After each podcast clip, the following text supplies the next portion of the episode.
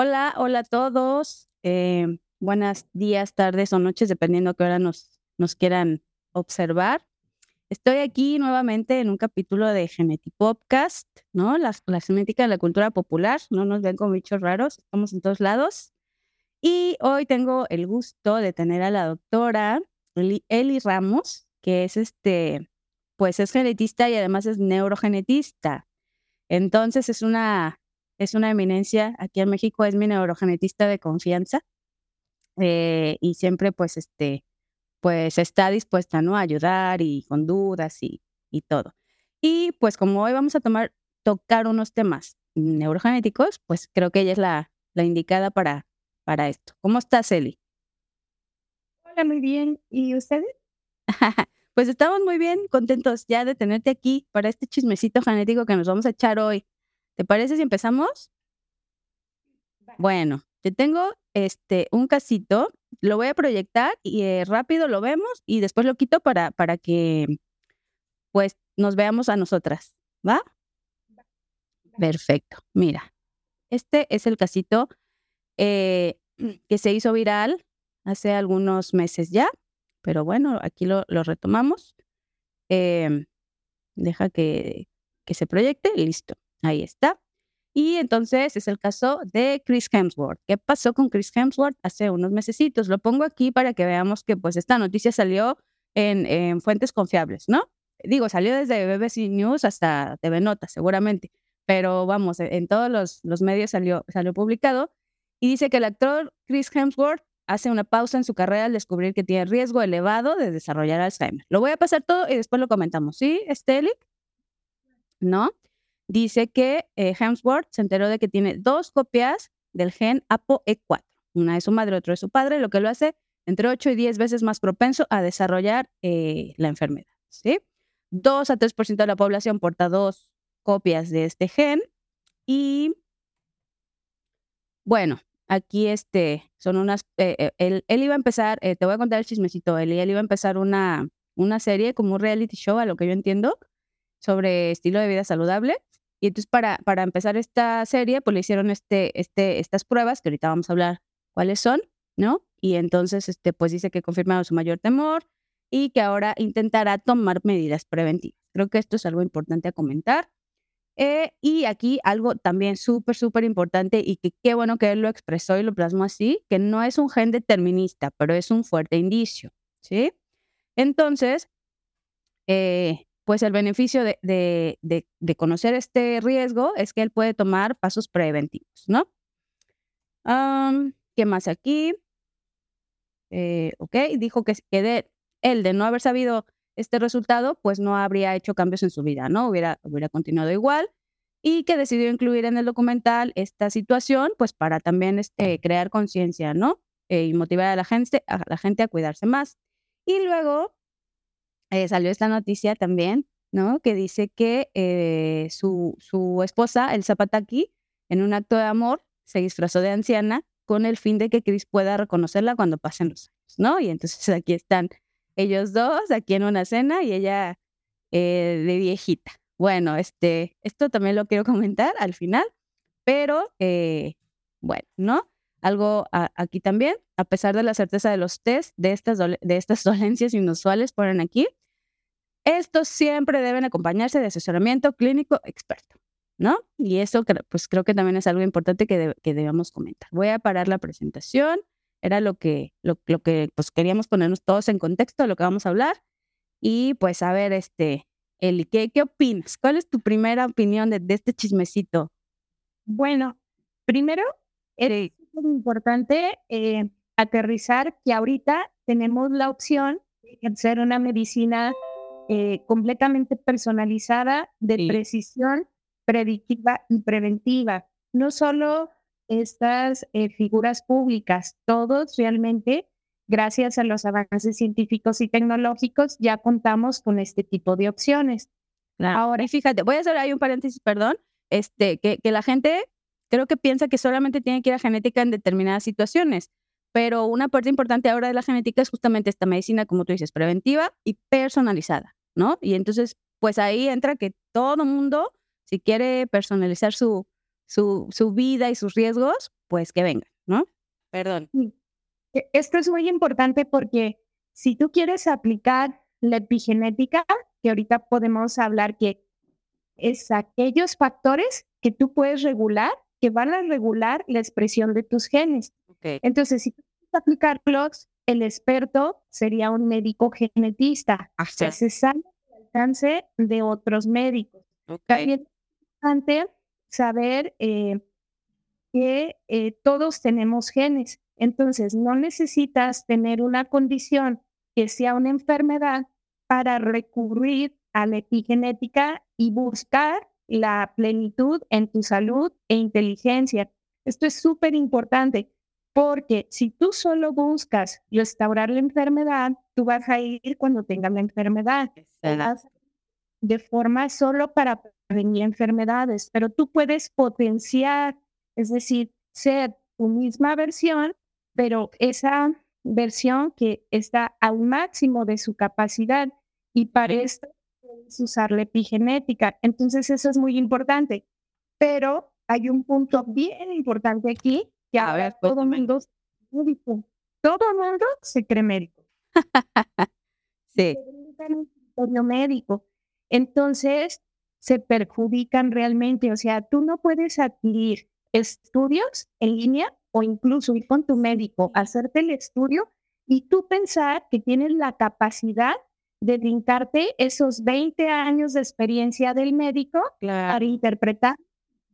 Sí. Fíjate que, perdón, fíjate que, últimamente, y lo comentaba en alguna ocasión con Ross, creo, que este que últimamente he visto muchos este, anuncios de laboratorios que te venden el test eh, a domicilio, ¿no? Y entonces eso está súper mal y de hecho, este, incluso hasta quiero después dedicar todo, todo un programita a esto, ¿no? Pero este, como lo dice la, última, la última diapo, ¿no? Eh, y me encanta que Chris Hemsworth o gente de prensa o quien sea lo haya dicho, ¿no? O sea, este tipo de pruebas no deben ser a, a, a cliente, ¿no? O a incluso con, con médico no genetista, porque requieren esta, como cualquier prueba genética, pues un asesoramiento previo, ¿no? Lo que llamamos el asesoramiento genético. Y entonces, este, creo que ahí por ahí quizá nos faltará un poquito regular esta situación, ¿no? Sí. Ahora, también es importante hacer una diferencia que estamos en un punto de transición entre una medicina que solo se enfocaba al síntoma y ocasionalmente encontraba la causa, pero las causas del cielo, o sea, si tú no las buscas, es poco probable que las encuentres en la mayoría de los casos y que las encuentres a detalle. Entonces, es importante porque incluso hasta para los medicamentos, eh, generalmente tienes dolor y si es dolor eh, neuropático, pregabalina, etcétera, pero no va a corregir la causa. Entonces, para y es una medicina sintomática ocasionalmente enfocada a la causa. Y lo que debemos de buscar es una medicina que busque la causa, que trate el síntoma y hay causas que son reversibles. A pesar de ser genéticas y de no haber eh, para todo esto terapia génica, se conocen la patología y hay puntos de la vía de esa fisiopatología donde puedes intervenir y revertir. Entonces, esto es súper importante porque, como ahí menciona, la correlación clínica. Mira, por ejemplo, para las enfermedades, pues es bien sabido que hay ciertas edades en donde suelen presentarse. Por ejemplo, en demencia, podemos mencionar un pico como a los 65 años en promedio. Obviamente, hay demencias que aparecen a etapas muy tempranas que tienen que ver con factores genéticos determinantes y otras demencias que aparecen a estas etapas más o menos entre 65 años y que tienen que ver con factores genéticos de riesgo, como es este caso. Exacto. quiero hacer énfasis aquí es que los cambios moleculares inician 30 años antes. Tú, tienes tu gen afectado que va a empezar a, a codificar ciertas proteínas y este, van a tener una función determinada a determinada edad. Por eso, aunque nazcas la mutación en genes determinantes, pues la presentas cuando eres infante, sino eh, en ciertas edades de la etapa adulta. Claro. Pero tú tienes ese gen, pero los cambios se ha demostrado que inician en un promedio de 30 años antes. O sea, mira, por ejemplo, alguien de 35 años que va a presentar la demencia a los 65 años está iniciando con esos cambios y no podemos identificarlos por imagen. Esto es súper importante porque si tú pides una resonancia no vas a ver cambios, ¿sí? Esos cambios 15 años antes, es decir, esa persona a los 50 años puede ser que cuando tú ya le tomes la resonancia empieces a ver atrofia cerebral, empieces a ver otros problemas. Entonces, ¿qué quiere decir esto? Que la medicina preventiva, para que sea realmente una medicina preventiva, hay que hacer una medicina predictiva. Exacto. ¿sí? Exacto. Fíjate, ajá. Sí, fíjate que, que yo estaba este, publicando un, un, meme de una frase célebre que, que, me comentó la doctora Leti Flores, a la que le mandamos saludos, este, que me decía, todo es genético hasta no demostrar lo contrario, ¿no? Y es la realidad, y claro que, o sea, nosotros nacemos con la genética, ¿no? Entonces, eso es lo que tú puedes este, estudiar, pues desde siempre, ¿no? No te tienes que esperar hasta que tu cuerpo te mande un síntoma o hasta que tu cerebro muestre algo en una resonancia, ¿no? Y justamente para esto es que surgieron estos nuevos este, estudios que son, pues, este, predictivos y que, eh, como Chris Hemsworth también bien lo dijo, son eh, y establecen riesgos, ¿no? O sea, no es una certeza. ¿Por qué? Porque este grupo de enfermedades pues son las que decimos que son las multifactoriales, ¿no? Influye la genética, pero también influye el ambiente. Entonces también está muy bonito que él diga, bueno, mira, yo ya sé que tengo por genética esta predisposición, pues yo voy a tomar medidas en mi estilo de vida para bajarle el riesgo mm, por medio de, pues, de factores ambientales, ¿no? Y este... Bien. Sí. Me parece importante hacer hincapié. Sí. Para uno, es que la medicina Obviamente, la medicina actual que se ejerce, eh, ya sea basada en el síntoma, como en la mayoría de la medicina, lamentablemente todavía no logramos la transición completa, o la medicina que se ejerce desde un, punto de vista integral, genético y epigenético, que es basada en la causa, ver si es reversible o no en algún punto y, y manejando los síntomas. Bueno, es una medicina basada en evidencias. Sin embargo, hay evidencias que son poblacionales, que es la que se basa en la medicina sintomática. Es decir, hacen estudios para ver a qué población, a cuánta población beneficia ese medicamento. Y se beneficia al 60, 70%, ese medicamento sale al mercado. La medicina realmente personalizada, aparte de basarse en evidencias, se basa en esas evidencias personales, ah. donde ya sabes si a ti te va a causar toxicidad o no algún medicamento, te va a hacer o no, y que disminuir o no las dosis en, en claro, Claro. Oye, oye, perdón, Eli, y, así como para, eh, pues que la gente no se espante mucho, o sea, estas pruebas, ¿no? Como la que hizo, ¿tú, tú te la has hecho, por ejemplo? Yo sí la tengo. Sí tu familia. Yo, sí, yo también la tengo, por ejemplo, ¿no? Creo que un genetista quizá debe predicar con el ejemplo. Y este, y entonces, mira, yo por ejemplo la tengo y a mí, porque a ver, estas pruebas eh, te dicen, ¿no? Mira, tú tienes riesgo para tal este, enfermedad, de las cuales estudia pues este, muchas este, autoinmunes, ¿no? Artritis, lupus, muchas neurodegenerativas, Alzheimer, em, muchas este, cáncer, ¿no? Eh, etcétera, son muchas. Eh, y además te dice lo que la doctora Eli está comentando, ¿no? Tú, ¿cómo metabolizas los medicamentos? A mí no me importa cómo lo metaboliza el 80% de la población, ¿no? A mí me importa cómo lo metabolizo yo. Y entonces, con base en eso, yo ya tengo mi listita de medicamentos y mis recomendaciones. No, pues a mí, la, por ejemplo, la, eh, aspirina me genera mucho este, efecto secundario. Mejor, este, búscate otra opción. o tú metabolizas el paracetamol eh, muy lento, bájale la dosis, etcétera, ¿no? Entonces, estas pruebas este, ya son una realidad. Yo, yo te quiero preguntar este, esto, ¿qué tan difícil es este, hacerte una prueba de este tipo de medicina este, preventiva? Mira, es muy, muy sencillo y aquí lo más importante es trabajo de nosotros, ya que tanta importancia. Al principio, al menos en la forma personal, eh, eh, en mi práctica profesional, pero personal, sí. Eh, yo las hacía para ayudar como en el manejo, pero actualmente, o sea, ya las hago para ayudar a, digamos, a prevenir claro. poderte defender de que utilizan de forma indiscriminada medicamentos controlados y que van a generar niños, este, Parkinson a edades muy tempranas por tratamientos para déficit de atención, hiperactividad. Ah. O sea, mira, no creo que esos tratamientos no se requieran, pero yo creo que se usan de una manera indiscriminada, que no tienen los beneficios y que dañan realmente. Por ejemplo, evaluando la fisiopatología, alguien por ansiedad le puedes dar alguna benzodiazepina, independiente de que la tolere, pero esa benzodiazepina va a medio controlar la ansiedad. Pero si esa persona tiene un riesgo aumentado para déficit, este, para compromiso cognitivo leve o demencia, y esa persona, digamos, está como al borde del abismo, tú te das.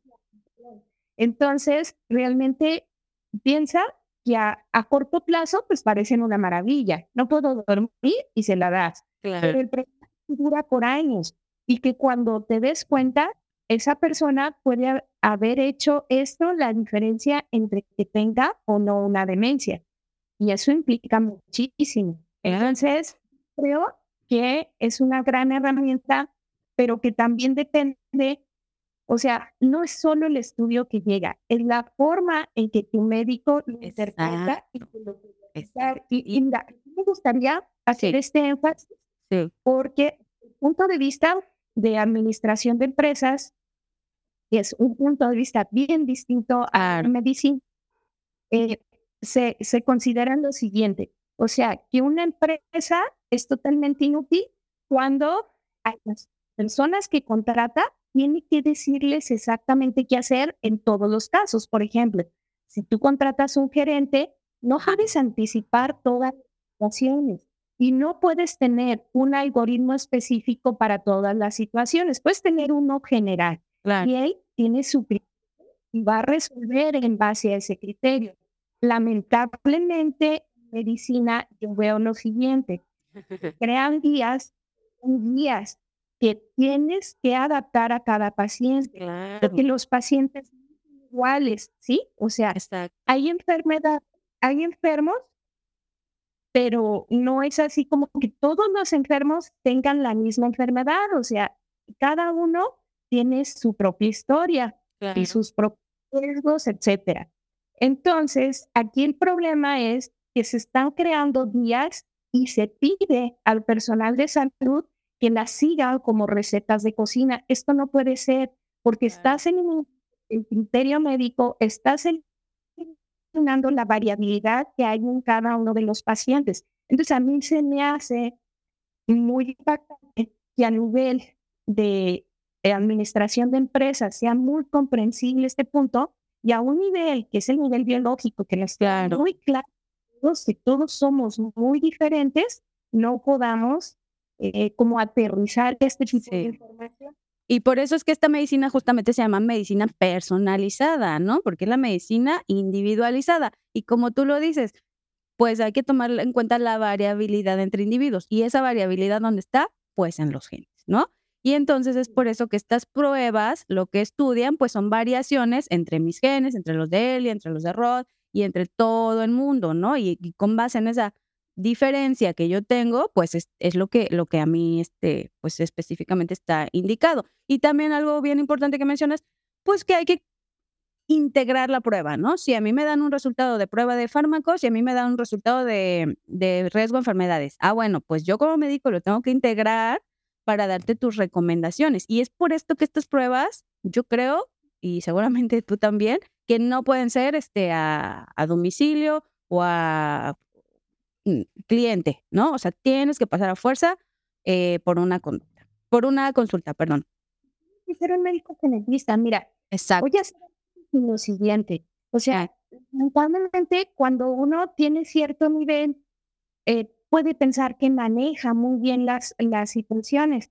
Cuando, yo recuerdo cuando yo era médico general, consideraba que sabía lo, lo importante de las vitaminas. Ajá, es que estos estudios te reflejan incluso tus deficiencias en micronutrientes y ahí va el por qué es relevante y por qué ni los pediatras, ni los médicos internistas, etcétera, con todo el respeto que se merece la formación.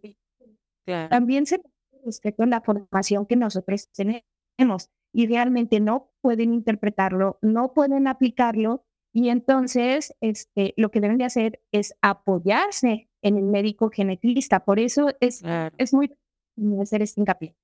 Pero Claro. bueno, el punto es que estas sustancias tienen efectos epigenéticos y hay que diferenciar muy bien entre lo multifactorial y lo epigenético. O Sí. sea, lo multifactorial, mira, por ejemplo, para que sea más entendible para el público que nos está Ajá. escuchando, va a tener efecto a nivel biológico, pero no va a regular la expresión de nuestros genes. En cambio, lo epigenético va a regular la expresión de nuestros genes y Ajá. puede ser que simule el que hayas nacido con una mutación. ¿Por qué? Por esas deficiencias. Y esto es muy impactante porque en la medida en que se logre la conciencia, se puede aplicar. O sea, tenemos los estudios para poderlo medir. Claro. Tenemos medicamentos a nivel de las farmacias, pero Sí. lo que no tenemos es la conciencia para aplicarlo. Entonces parece simple, pero no lo es tan así que, por ejemplo, antes las personas morían de escorbuto, morían Es correcto. Sí. entonces, yo puedo vivir sin pregabalina, yo puedo vivir sin risperidona, pero mi cerebro no va a funcionar sin neurotransmisores Claro.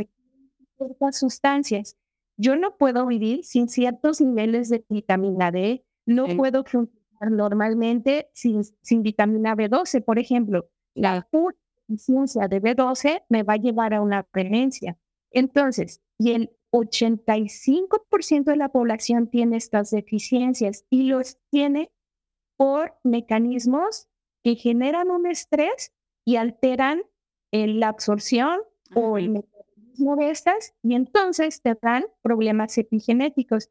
De hecho, hace como dos días vi un artículo que me impactó muchísimo porque eh, viene como los niveles de vitamina D adecuados, o sea, Ajá. no los niveles que se marca ahí en laboratorio, pueden desde prevenir, este, eh, disminuir el riesgo de autismo Wow. en los bebés, o sea, hay que medirlos en toda embarazada, Wow. también la edad epigenética. Y esto es impactante porque si tu edad epigenética está, digamos, ni siquiera a la edad biológica, sino aumentada, pues hay riesgo de cáncer, Claro. hay riesgo de o sea, hay muchísimas cosas. Oye, Eli, ¿y cómo, cómo, cómo puedo medir la edad epigenética? Mira, bueno, actualmente no está tan fácil como los estudios esperaríamos que pronto Ajá. estén. Ok. Si hay estudios, a veces yo tuve acceso a un estudio y me pareció muy impactante, era alumna de medicina. Wow. Porque lo que medían era tu capacidad antioxidante Ok. de oxidación, Ok. De, de respuesta a esa oxidación. Ok. Pero un punto muy importante que sí tenemos para medir es que tú puedes evaluar una forma integral. Yo siempre lo digo porque a veces hay colegas que me piden como una receta. Ajá. Y así como una receta del infarto. Porque es que no es así como que encontré una receta. Claro. Te encuentras 200 artículos y tu criterio para evaluar a cada paciente. Y cada paciente te va dando experiencia. Claro. A mí me encanta, Eli, que, que tú todos los días te sacas 15 artículos y, entonces los, los, manda, ¿no? Entonces digo, bueno, a Elia, ¿qué, ¿en qué momento le da tiempo de, de, leerse todo, no? Pero realmente pues es una persona muy preparada. Y bueno, perdón Eli que te interrumpa, eh, porque se nos está acabando un poquito el tiempo. Aterrizando un poquito, o regresando un poquito otra vez a, a lo de Chris Hemsworth, eh, quiero que nos hables así como rapidísimo de qué es esto de ApoE, ¿no? Porque fíjate, te, quiero decir, este, yo lo vi en muchos lados y seguramente tú lo has visto para esto y para un montón de cosas, que te dice, este, es que tiene el gen del Alzheimer, es que tiene el gen del cáncer. Bueno, es que todos tenemos todos los genes, ¿no? El punto es cómo está funcionando. Pero hablando específicamente de ApoE, eh, ¿por qué le ponen el 4? ¿No? ¿Y, qué significa esto? Ok, bueno, es que em, es que no está tan fácil porque tiene múltiples funciones y habría que ver cómo. Así súper, súper en general. Pero em, a mí me gustaría abordarlo así, que hay genes son determinantes y que te van a dar un riesgo de 100% o de tantos por ciento para demencia. Y en este caso no es el gen de APOE. Entonces, que variaciones en estos genes de la APOE y que dependiendo de las variaciones de las variantes genéticas que tengas, hay unas que te son benéficas, como el APOE2, este, pero hay otras que te son perjudiciales y te aumentan el riesgo, como el caso del APOE4. Y que cuando hablas, eh, nosotros de todos los genes, en general tenemos dos copias. Una te la da tu papá y una te la da tu mamá. Son como nuestras recetas, ¿no? Entonces, cuando tú hablas que tiene este, en estado homocigoto uh o que tiene las dos copias alteradas, pues obviamente es mayor el riesgo. Tienes una copia alterada y tiene, que te da riesgo y otra copia que te beneficia, porque supongamos uh -huh. APOE4 y en otra tienes APOE2 o claro. variantes. Entonces, es como una báscula y verías ¿no? Hacia donde gira. Sí. A mí lo que me importa mucho, este, perdón, señor, sí, sí, sí. lo siguiente, cómo los avances científicos y tecnológicos pueden mejorar nuestra vida y permitirnos cambiar el enfoque. Yo creo que el enfoque aquí es parcial, eh, este, o sea, la información está manejada de una forma parcial. Ok. Interpretar. Yo quiero hacer mención solo a estos tres puntos. Que antes mencionaba como demencia senil. ¿sí? Eh, era un error porque ahora ya se sabe que todos formamos neuronas todos los días, formamos entre 300 a 1400 neuronas por día, que es relativamente, pero es un proceso que se llama neurogénesis y que hay personas, incluyendo de 105 años, que continúan formando esta cantidad de neuronas y que tienen capacidades cognitivas iguales o mejores que personas jóvenes. Entonces, el término senil está súper mal. Ahora tenemos que enfocarnos. No se trata de decir no voy a trabajar. O sea, obviamente es un factor de riesgo muy importante. Todos sabemos que el cortisol afecta la memoria. Eh, estás estresado, te bloqueas, sales y ya sabes la respuesta, es efecto del cortisol. Pero el estrés por epigenética la memoria, de entrada este, por otros factores. Pero aquí lo importante es que nosotros tenemos que potenciar la neurogénesis. Ok. ¿sí? Tener una evaluación integral de nuestro estado de salud. Y, por ejemplo, hay pruebas muy simples como el test de MOCA que nos permiten funciones cerebrales y que tarda 10 se puede aplicar cada seis meses, tiene que aplicarlo un profesional. Ok. Nos es más útil que una resonancia porque nos dice cómo está funcionando el cerebro y nos dice si el problema en función ejecutiva o en qué. Entonces, en base a esto, los riesgos más los antecedentes familiares, nosotros podemos aplicar las efectivas y no necesariamente tenemos que, uno, asustarnos y pensar que esto ya vamos a tener. Exacto. Por ejemplo, es un poco tierno, o sea, sí es tierno el que la esposa haya hecho esto, pero podrías hacer otras medidas claro. Que llegue a eso. O sea, ahí estás anticipándote de base cuando podrías tomar medidas mejores y si trabajo simplemente eh, tratando de saber hasta qué punto te está afectando, tú puedes continuarlo, puedes potenciarlo. Claro. No, lo más importante es que sean medidas que puedas saber qué efecto tienen. O sea, no, no te pueden dar un tratamiento y decirte, vas bien, vas bien, vamos previniendo. ¿Y en qué checamos? ¿Sí? O sea, ¿qué tal si estás perdiendo esos años y realmente no estás claro. Claro. Puedes medir a los meses cómo vas mejorando o cómo te vas alejando de claro, Claro. Fíjate que, que yo cuando vi la, la noticia de esta última, perdón, la de la esposa, sí dije, creo que lo está llevando un pasito más allá, ¿no? Como si ya fuera una certeza. A mí también me pareció un poco, digo, respetando lo que cada quien, un poco eh, exagerado, ¿no? Digo, qué bueno que lo hizo, como tú dices, está muy tierno, eh, pero este, volvemos a repetir, estas pruebas te brindan riesgos, ¿no?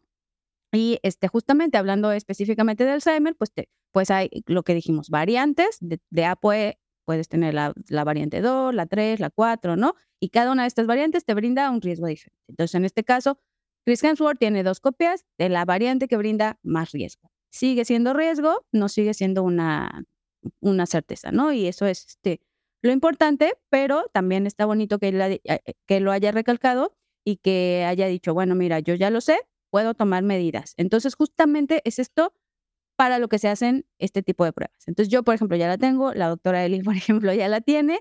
Este, son súper accesibles, vienen con cualquier genetista y se las podemos hacer, no están este, excesivamente caras, ¿no?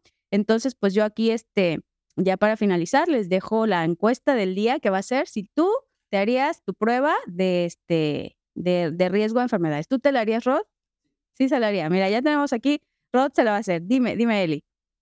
Ya, hay que ocuparse y no preocuparse y ocuparse en cosas que realmente puedas medir y sean objetivas.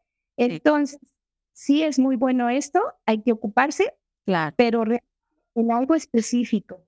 Y exacto, exacto. Entonces, bueno, pues creo que la, la conclusión final es que los invitamos a que no compren estas pruebas directo de, de, laboratorio, que mejor vengan a genética para que se las podamos explicar. Esto tiene que ser antes de la prueba, eh, brindar asesoramiento genético es explicar para qué sirve, qué límites, qué, este, qué, qué beneficios, etcétera. Y cuando les damos el resultado, pues evidentemente integrarlo todo, ¿verdad? Este, muchas gracias, Eli. Este, de verdad que siempre eh, se aprende mucho de ti. Eh, de verdad que, que, síganla en sus redes. ¿Cuáles son tus redes, Eli? Eh, Audrey Neurogenética en YouTube. La página www.odri-intermedia Igual la vamos a dejar aquí escrita. Ella es este neurogenetista, está en eh, Durango y este también brinda consultas en línea. Entonces, bueno, cualquier duda, pregunta, este, pues aquí está. Muchísimas gracias, Eli. Nos vemos pronto. Bye, gracias, Rod. Gracias.